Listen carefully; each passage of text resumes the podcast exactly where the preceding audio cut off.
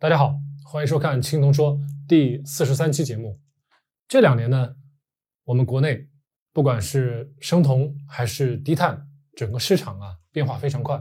那么讲解生酮饮食、讲解低碳饮食，还有一些很多其他饮食的这个人呢非常多，博主非常多。那么网上的资料也非常多。再一个呢，市场上卖的产品也非常多。那么给大家的选择，给大家的这个知识的获取。渠道产生了很多困扰啊。那么我在这两三年中接触到的网友呢，他们许多呢求知心切。那么网上不论哪种渠道的知识呢，他们都一并兼收，就产生了很多的矛盾啊，很多疑惑。因为每个博主每个人的经历，他们都不太一样。那么得出来的结论呢，许多也不一样。当然了，还有许多人呢，是一边做科普，一边呢卖一些产品。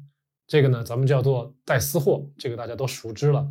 那么今天呢，我就给大家介绍一下我当初在二零一七年、二零一八年这段时间啊，集中精力学习生酮饮食还有轻断食的知识的时候，我跟随的几位博主啊，这些博主呢，无一例外都是海外的，因为整个低碳、整个生酮饮食都是这些概念啊，都是西方的概念。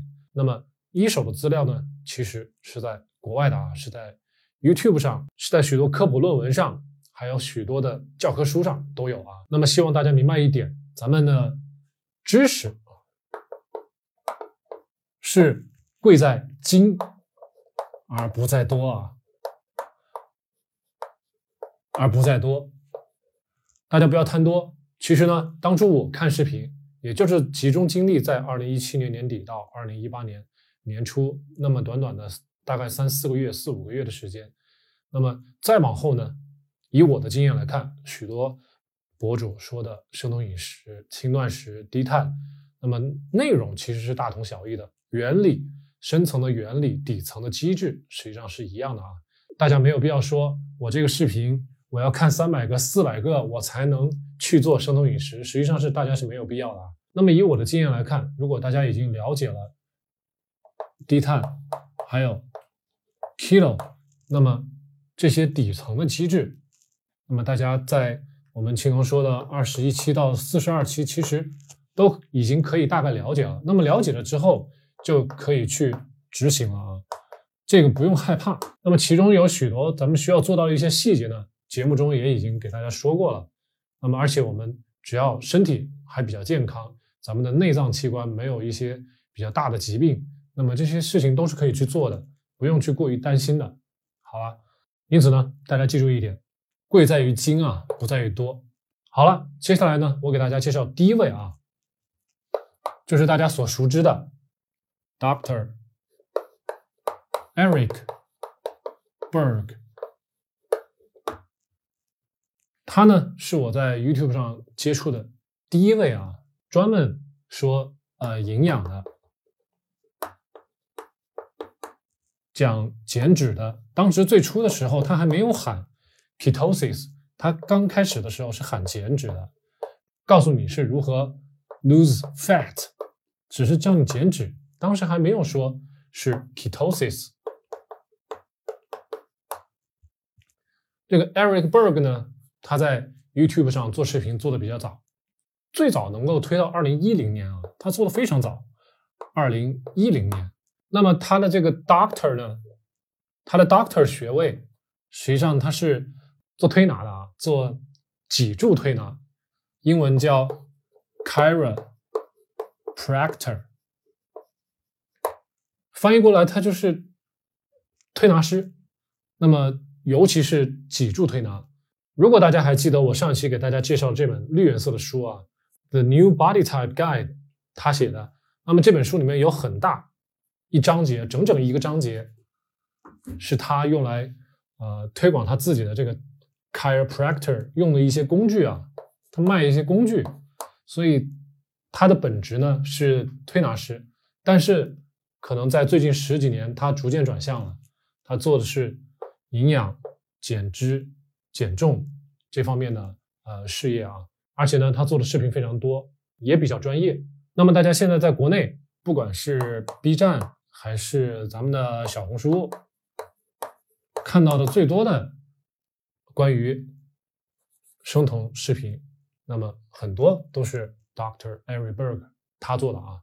当然，他的很多视频现在在国内已经比较乱了啊，不论是啊加字幕啦，还是后期的配音啦，这个 Berg 视频已经很乱了。所以大家如果真的是想好好去学的话呢，那么建议大家到海外自己去找资源，原版的资源自己去看啊，这是最好的途径。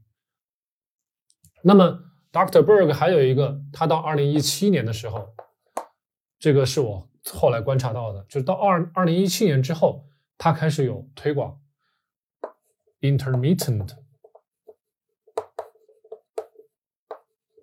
fasting，这是什么呢？这就是间歇性断食的意思。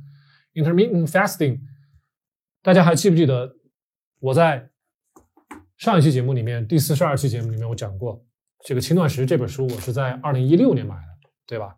这本书呢，轻断食它叫做 The Fast Diet，断食减肥。那么在 Dr. Berg 这个里，他改了一个名字，叫做 Intermittent Fasting。那么其实意思是差不多的，只不过称呼呢改了一下。在这本书里面呢，强调的是五二断食。那么从 Dr. Berg 开始呢，他就开始说，大家现在肯定已经听说过的，比如说十六八，这其实就是 Two Man，一天吃两顿嘛，中间间隔八个小时，然后呢十六个小时是 Fasting。还有另外一个概念是 OMAD。啊，大家如果经常听我的节目《青铜说》的话，我也在节目里面提到过这个概念。其实我也是向 Dr. Berg 学的。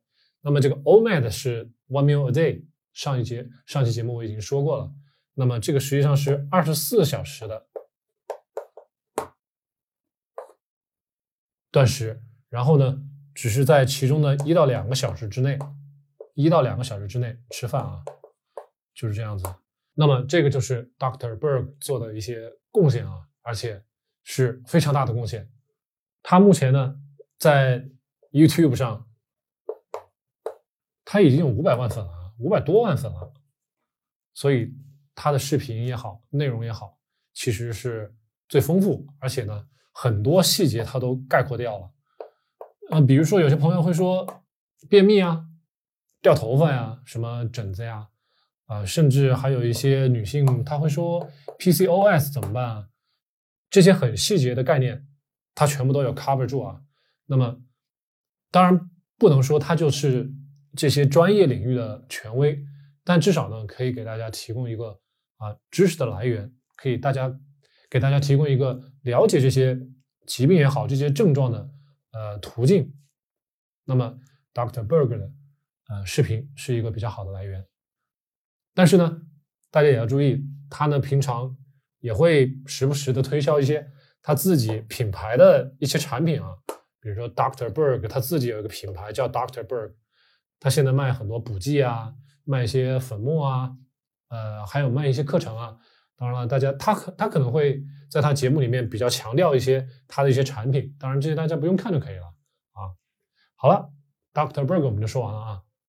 第二位呢叫做 Doctor Ken。Barry，这位呢是也是我在二零一八年左右，二零一八年初的时候看过他的一些视频啊。但是他的讲 keto 啊，讲生酮啊，讲低碳呐，讲这些内容的时候呢，他的内容基本上 Dr. Berg 已经都 cover 住了。所以呢，Ken Barry 他后来把他的主要的方向就改掉了，不是单纯的说 keto 和和 low carb 了，他。开始转向 carnivore，如果注意的话啊，如果有朋友注意过，这 carnivore 就是现在所谓的咱们国内翻译成纯肉饮食，carnivore 就是这个。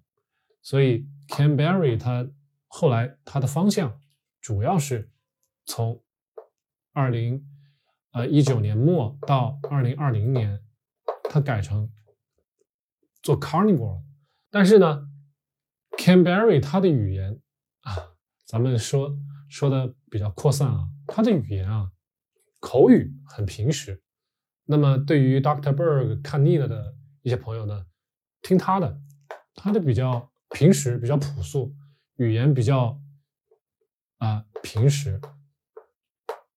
如果一些啊有英语基础的一些朋友，那么但是呢语言基础又不是那么好的，听他的其实更容易懂一些啊。那么 Canberry 是一个比较好的选择。如果有些朋友对 Carnivore 对纯肉饮食很感兴趣，那么他的内容比 Dr. Berg 要多一些，因为 Dr. Berg 从本质上来说并不是非常的推荐 Carnivore，它是有争议的。Carnivore 现在目前是有争议的。但是有些朋友愿意去尝试，愿意去做这个纯肉饮食的话，那么可以去听这个 Dr. Canberry 的呃视频啊，就可以去看他的视频，那么也是最好。当然，他的视频在国内搬运的不不算是特别多啊，啊，不论是 B 站啊还是小红书上都不算特别多，我我看过。那么大家还是还是到原版的地方去看啊。好了，我们再说下一位，第三位啊。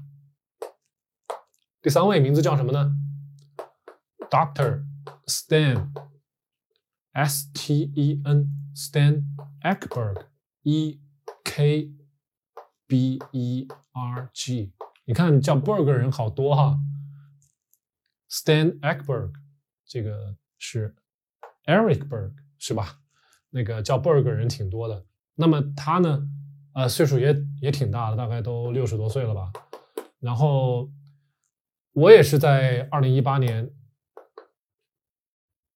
接触到他的，就是从时间顺序上来说呢，我是先接触的 Eric Berg，后接触的 Ken Berry，再是 Stan Ekberg。那么我发现他做的内容呢，一个是基本上是没有私货的啊，他他他基本上是没什么产品可卖。再一个呢，就是他的学术性。还比较强，就是如果像我这种理科生，我这种前身是工程师的，我就比较喜欢听底层的原理。那么它的这种学术性比较强，我就喜欢听。而且它一个视频基本上，呃，十来分钟到二十分钟都有。